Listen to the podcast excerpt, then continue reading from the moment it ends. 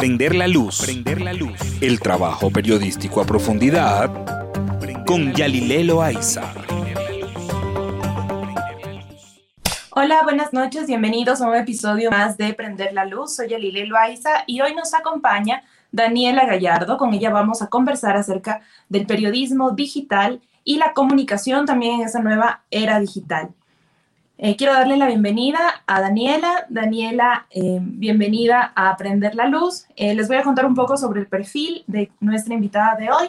Daniela Gallardo es comunicadora con más de 10 años de experiencia en medios locales, nacionales e internacionales. Fue la primera representante del Ecuador en la primera red de jóvenes periodistas de Latinoamérica, lo que le permitió publicar sus trabajos en países como México y Venezuela.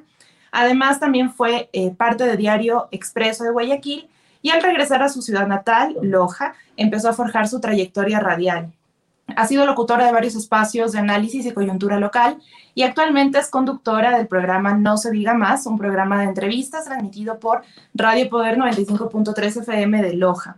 Adicionalmente, Daniela se desempeña en la academia, labora en la Universidad Nacional de Loja y es capacitadora de emprendedores en materia de comunicación digital. Y hoy está con nosotros justamente para debatir acerca del periodismo y de la comunicación digital. Daniela, bienvenida, es un gusto tenerte acá.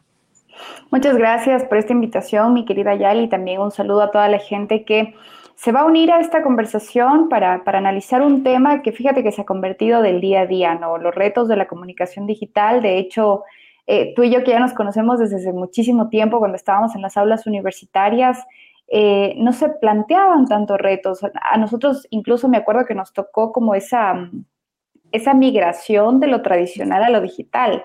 Y ahora que ya hemos migrado casi por completo, se plantean eh, eh, eh, nuevos debates. Así que muchas gracias por la invitación. Siempre es un gusto estar aquí conversando con ustedes.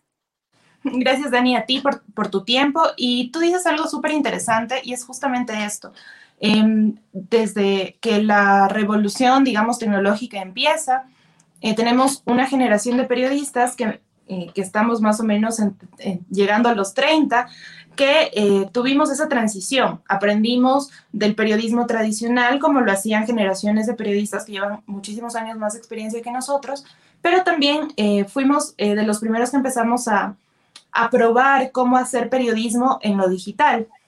Sin embargo, yo creo que ahora, también con el tema de la pandemia, el confinamiento hizo que eh, esta transición digital sea mucho más rápida y todo el mundo, que tal vez estaba esperando un poquito más para meterse a, lo digital, a conocer estas herramientas, me refiero a periodistas y a medios de comunicación también, tengan que migrar obligatoriamente a lo digital y buscar modelos de negocios, buscar nuevas formas narrativas.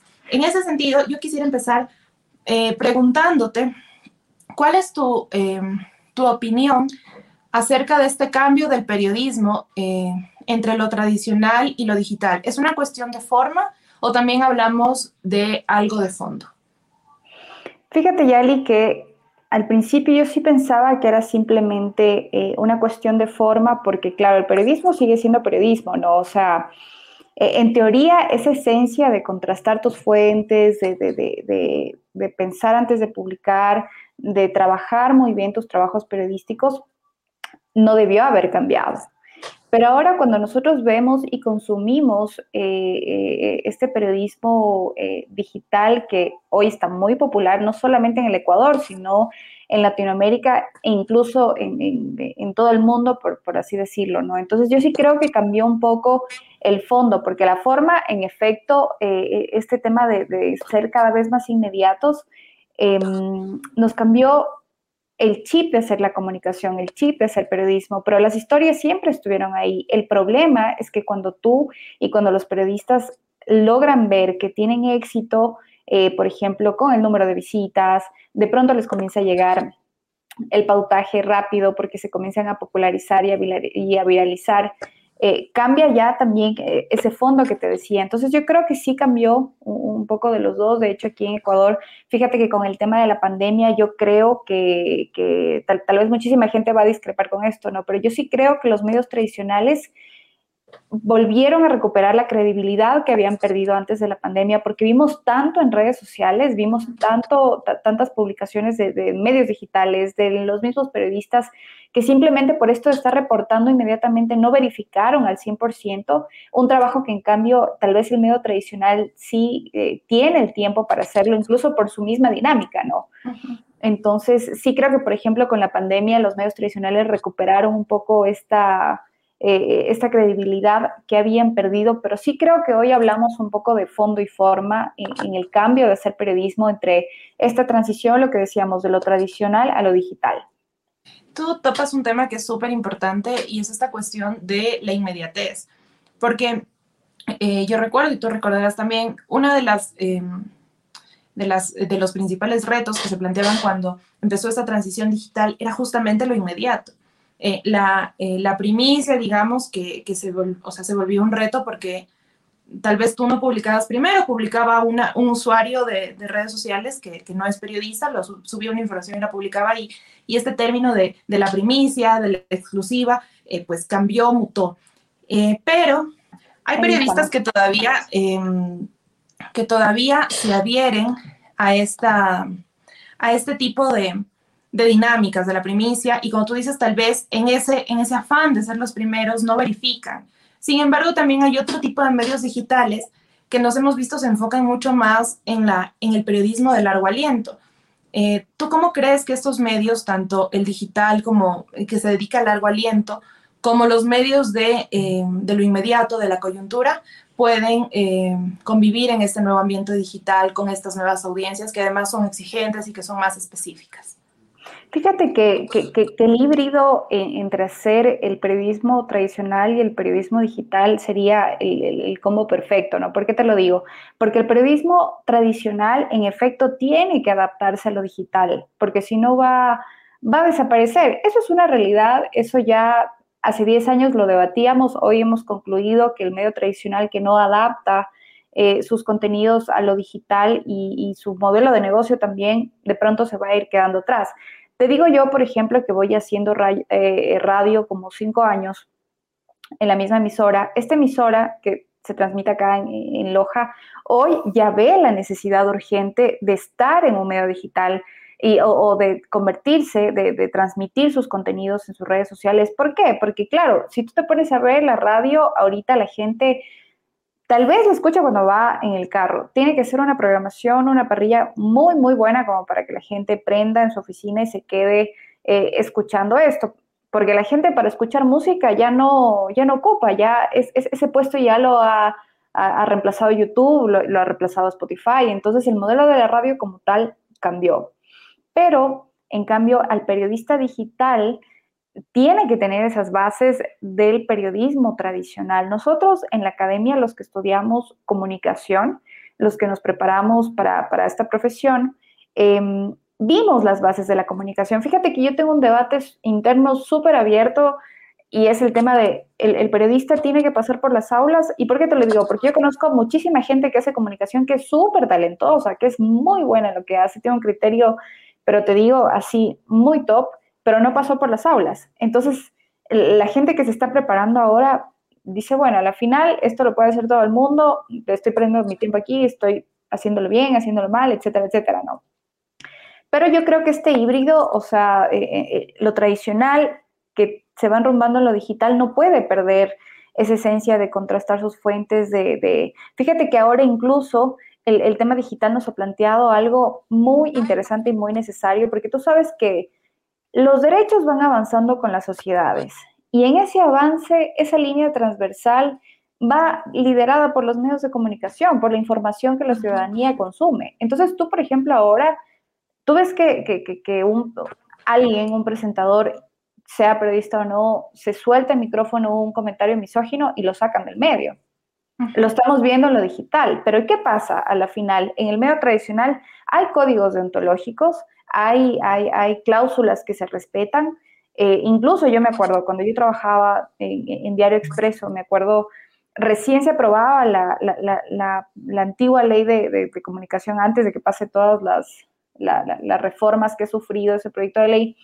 Em, nosotros andábamos con, la ley en mano, pero te digo así como la Biblia, porque el, medio tenía que regirse a, eso. Otro es el debate de cada artículo, ¿no? Pero, pero, pero el periodista, nosotros caminábamos con eso todo el tiempo y también nos regíamos a eso. Entonces yo, yo no le veo de todo mal que, por ejemplo, que los medios tradicionales migren a lo digital, pero lo que sí me resulta inaceptable es que la gente abra, abra un, medio, bueno, no inaceptable, no, bajo mi criterio personal, pero eh, eh, abra su medio digital para monetizar sin estar consciente de que lo que tú dices va a impactarle a la gente y tienes que serte responsable de eso. Ese creo que es además un tema em, como muy necesario de ponerlo en la mesa de debate porque, eh, y esto que tú decías, el periodista que pasa por las aulas en este momento puede cuestionarse si realmente es necesario tener esa formación en las aulas. Y yo comparto contigo, o sea, yo creo que un periodista tiene que formarse en las aulas porque allí también aprendes que la profesión no solo está en este clickbait, en este retweet, en este, en este compartir, que es lo que muchos ahora hacen, ¿no? Entonces, como la información se consume tan masivamente y es tan fácil difundir cualquier tipo de información, pues también es muy fácil monetizar en algunos casos, ¿no? Y en algunos casos monetizar con información tergiversada, con, eh, con información sensacionalista, no contrastada. Y allí yo creo que el periodista formado, el periodista que además ha entendido que no es el protagonista, porque también, eh, hago un paréntesis aquí, con la aparición de los medios digitales, el periodista puede ser mucho más reconocido por su perfil personal, como que por su marca personal, y muchos periodistas empiezan a migrar de periodista a celebridad. Y allí también yo creo que se genera un quiebre entre lo que se, entre esta, esta, este deber de contrastar, de verificar y, esta gana de tener muchos retweets, muchos compartidos, muchas interacciones. Entonces, como te decía, yo creo que esto es un, esto es un buen debate porque em, tenemos eh, hasta el momento, digamos así, y esto lo dicen muchos periodistas incluso adscritos a la, Fundación Gabo, em, el periodismo sí ha tenido estos, estos, estas mutaciones producto de lo digital, pero sigue siendo riguroso, sigue siendo eh, un periodismo eh, donde tienes que verificar, donde tienes que contrastar. Y aquí yo quisiera preguntarte acerca de em, justamente estas nuevas em, estos medios que sí se dedican a esto y como te decía, tal vez tienen una visión mucho más de largo aliento, pero que también que sus líneas editoriales son como muy claras para las audiencias a las que se dirigen.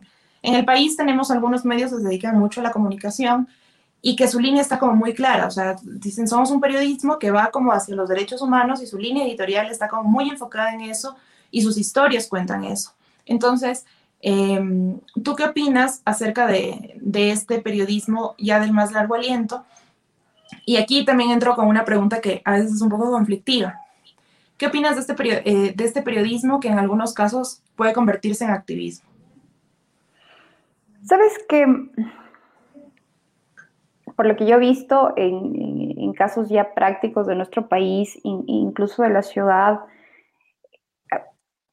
empecemos eh, por el inicio, ¿no? O sea, el periodista no puede estar empeñado en ser influencer porque para eso eres influencer y te dedicas a subir contenidos, mira, muy, muy livianos para, ganar tu, audiencia que ya la tienes bien identificada.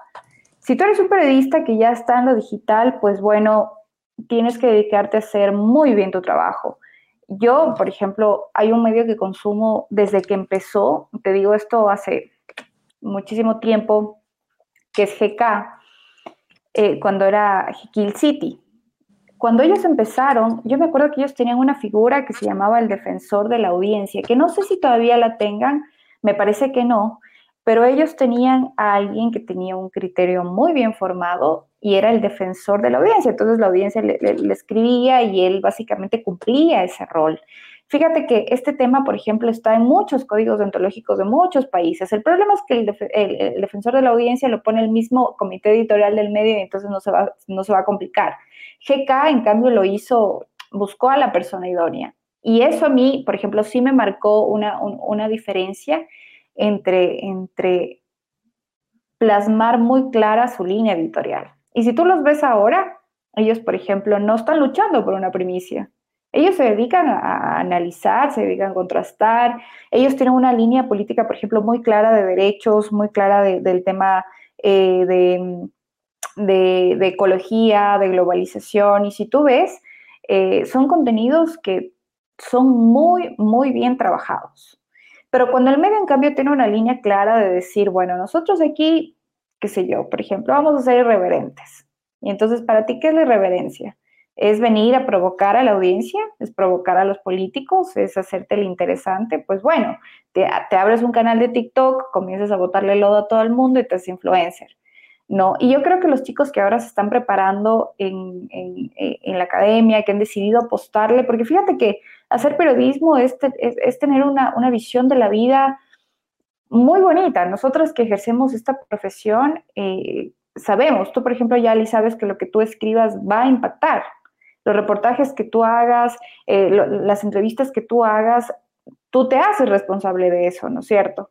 Y eso pasa de pronto no solo cuando estás frente a un micrófono, tú concibes la vida así. Ya, tú estás en un grupo de amigos y la concibes así.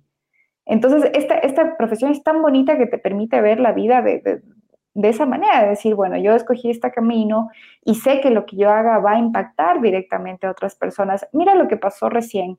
Publica un reportaje este, de, de, una mujer que había pasado por, por, por, un juicio por violencia.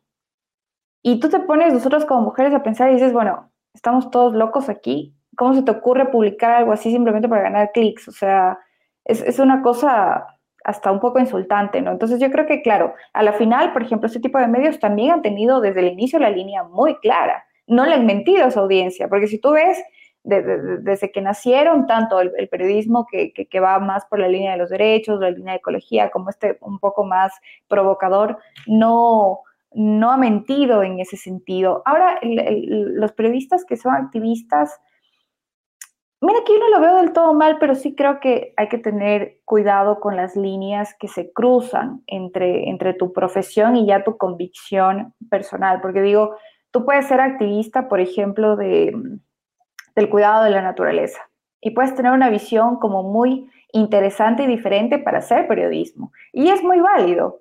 Pero, por ejemplo, si tú eres activista político y te metes a hacer periodismo, pues bueno, el, escenario va a, cambiar al, mil por ciento, ¿no? Entonces sí creo que hay que tener un poquito, em, un poquito de cuidado con las líneas que se cruzan, porque mira, al final, las personas que hacemos periodismo, es, es mentira que, nosotros somos del todo objetivos. En eso sí yo creo que nosotros tenemos que echarnos un bañito de sinceridad y, y entender que nosotros somos, o sea, nosotros transmitimos lo que nosotros entendemos en nuestra realidad. Ya, yo, por ejemplo, eh, ¿qué te digo? Eh, puedo ser activista eh, en el tema del feminismo, ya. Y yo, lo que yo voy a transmitir es, va a una concepción de mi realidad, porque eso es súper, y yo puedo contrastar fuentes, este, mira, yo puedo tener, abrir debates, hacer contenidos muy interesantes, pero eso, a la final, siempre va a plasmar un poco esa visión subjetiva que yo pueda tener sobre el tema que voy a plantear. Entonces, este, sí creo que se, hay que tener uno un, poco claro y tener como que ese límite de ver hasta dónde vamos y hasta dónde no.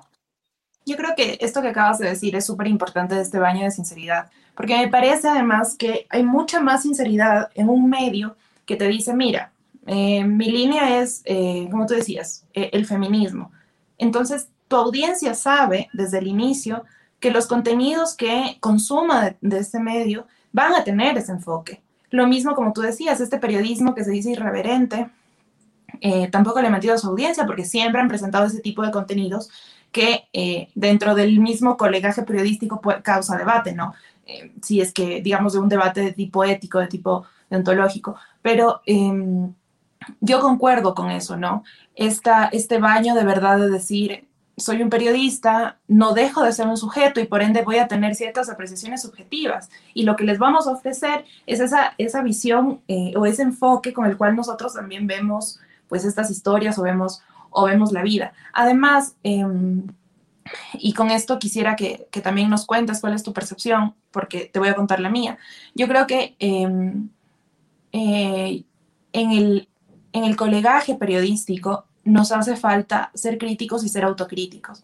Como, em, como que hemos dicho, em, somos periodistas y somos intocables y, y, si alguien me critica, entonces me está diciendo, está casi que queriéndome censurar y me está atacando. Y en realidad yo, yo siento que parte de nuestro trabajo es justamente tener esta, esta crítica de las audiencias y esta autocrítica de nosotros mismos para poder ofrecer mejores contenidos, mejores historias y sobre todo para hacer, em, hacerle honor a esta profesión que demanda tanta rigurosidad.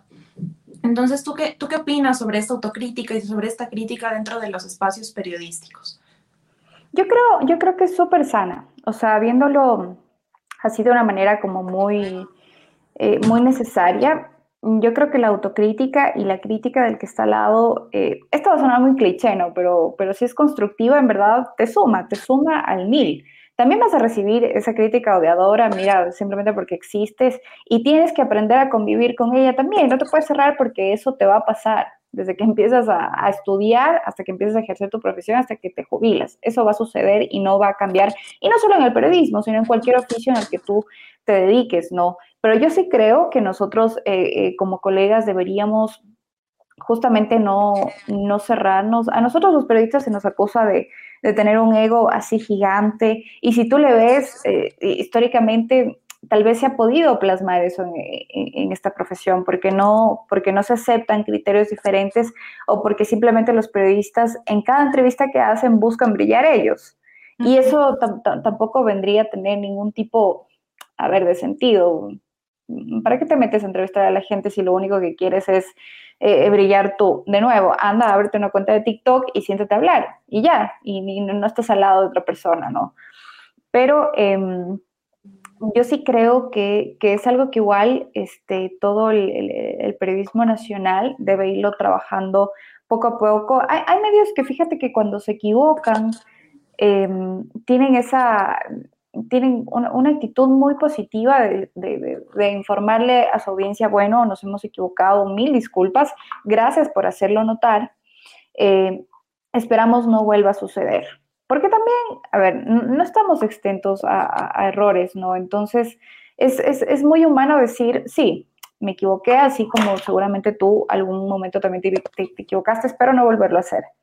Pero cuando tú te disculpas, de, un tono, en un tono irónico, eh, lanzando calificativos a, tu audiencia, también demuestras un poco de este ego que te, que te decía, ¿no? Entonces yo creo que la nueva generación de periodistas tenemos ese reto de volver a recuperar la credibilidad de nuestra profesión, justamente luchando contra, esas, contra estas cosas, porque también ten en cuenta que nosotros ahora estamos en un momento no sé si crítico del, oficio, pero sí bastante diferente a lo que pasaban nuestros colegas de hace 20, 30 años. ¿Por qué?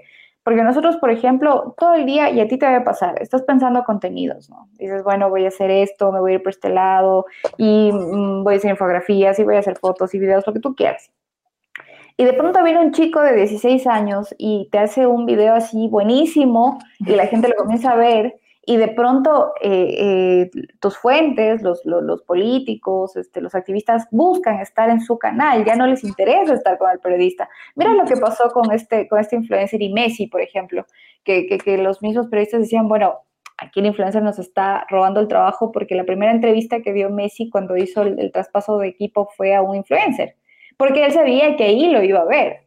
Es, por ejemplo, yo, yo, me acuerdo cuando, cuando hubo esta ruptura Lazo Nebot fue a la posta a hablar y ahí dio sus declaraciones. Y la gente decía, no, esta es una entrevista histórica y ni siquiera sé cuánto. Nebot no fue a los canales nacionales porque sabía que ahí no estaba la gente que, lo, que, necesitaba que lo vean. Por eso fue a la posta. O sea, eso es súper, e, e, eso es súper claro. Y entonces yo, yo creo que el, reto de nosotros es em, convivir con, este tipo de, de, generadores de contenidos y que no va a parar. Porque mira que está avanzado tan rápido el tema de, contenidos digitales que de pronto para nosotros es un, es un reto, pero te digo así al mil por ciento, em, hacer contenidos de calidad que impacten a, tu audiencia y, monetizar por esto. O sea, por ejemplo, y yo vuelvo al, ejemplo de, GK, que, me parece muy válido. Mira, ellos, por ejemplo, eh, se financian eh, en parte por su audiencia, me parece, ese es su modelo de negocio. Entonces le dicen a su audiencia, mira, este, sé parte de nuestra familia, nosotros aquí elaboramos historias a nivel nacional. Ahora veo eh, incluso que están lanzando becas para que los periodistas, para que los postulantes se, se, se, preparen. Y eso es súper valioso. O sea, porque si tú te pones a ver, dices, bueno, han pensado un poco más allá. Y si tú ves los, los trabajos de ellos, no son trabajos de, una, de, de, tres párrafos. No es un video de dos minutos. O sea, es contenido que tú te sientas y, y te toma tu tiempito leerlo. Claro.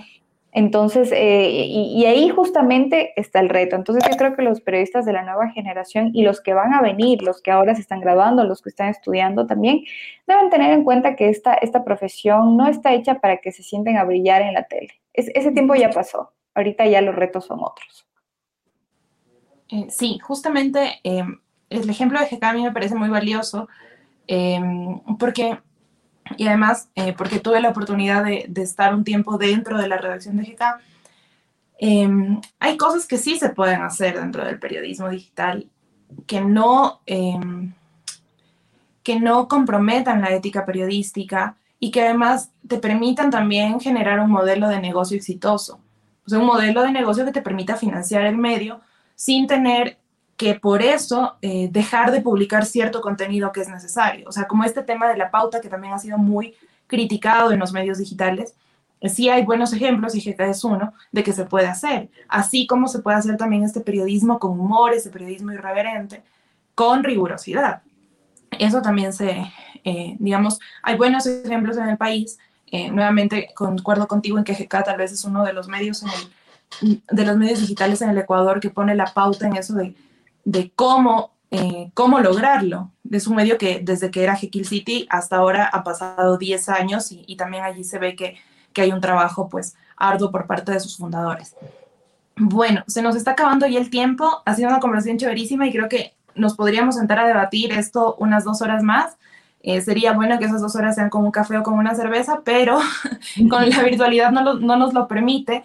Sin embargo, Dani, yo te agradezco muchísimo por haberte dado este espacio. Yo sé que además, justamente en esta semana, estás eh, como muy atareada por, porque además eres la presentadora en la Feria de Loja, que es un evento como muy importante eh, en, Loja, en el sur del país, y que para las personas que, que no están muy enterados del tema, pues yo les invito también que ingresen a la página web de Algrano, que lean la columna de Daniela, que además es una de nuestras columnistas, y que se enteren también sobre, sobre este proceso de reactivación económica que se está dando con este evento que es eh, muy tradicional y muy importante en el, en el país. Dani, nuevamente muchas gracias. Espero poderte tener en otro, en otro programa. Esperemos que ella sea presencial. Y, y bueno, eh, tus últimas palabras ya a manera de cierre y de conclusión.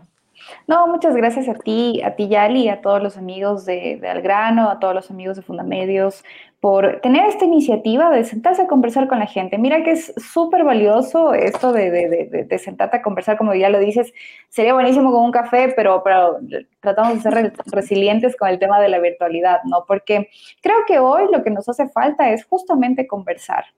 Y en el tema del, del periodismo, que hay muchísima tela por cortar, que todos los criterios aparte terminan siendo eh, válidos para escucharse, ¿no?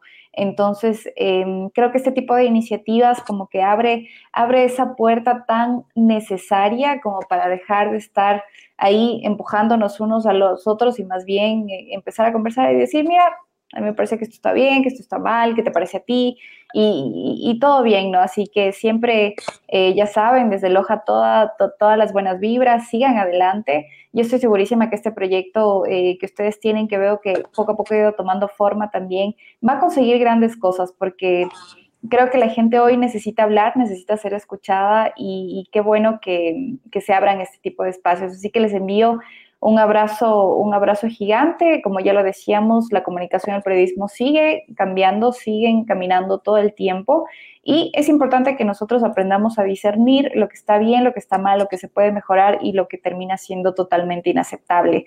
Así que mucha suerte, Yali, y mucha suerte también a todos los amigos y ojalá nos podamos ver en una próxima ocasión. Gracias, Dani. Y bueno, gracias también a todas las personas que se han unido a esta transmisión y a quienes nos escuchan también en diferido a través del podcast de Prender la Luz. Recuerden que cada 15 días tenemos un nuevo episodio para conversar sobre el periodismo a profundidad y sobre la comunicación. Muchas gracias y nos veremos y nos escucharemos en una siguiente ocasión. Prender la luz. Prender la luz. El trabajo periodístico a profundidad con Yalilelo Aiza.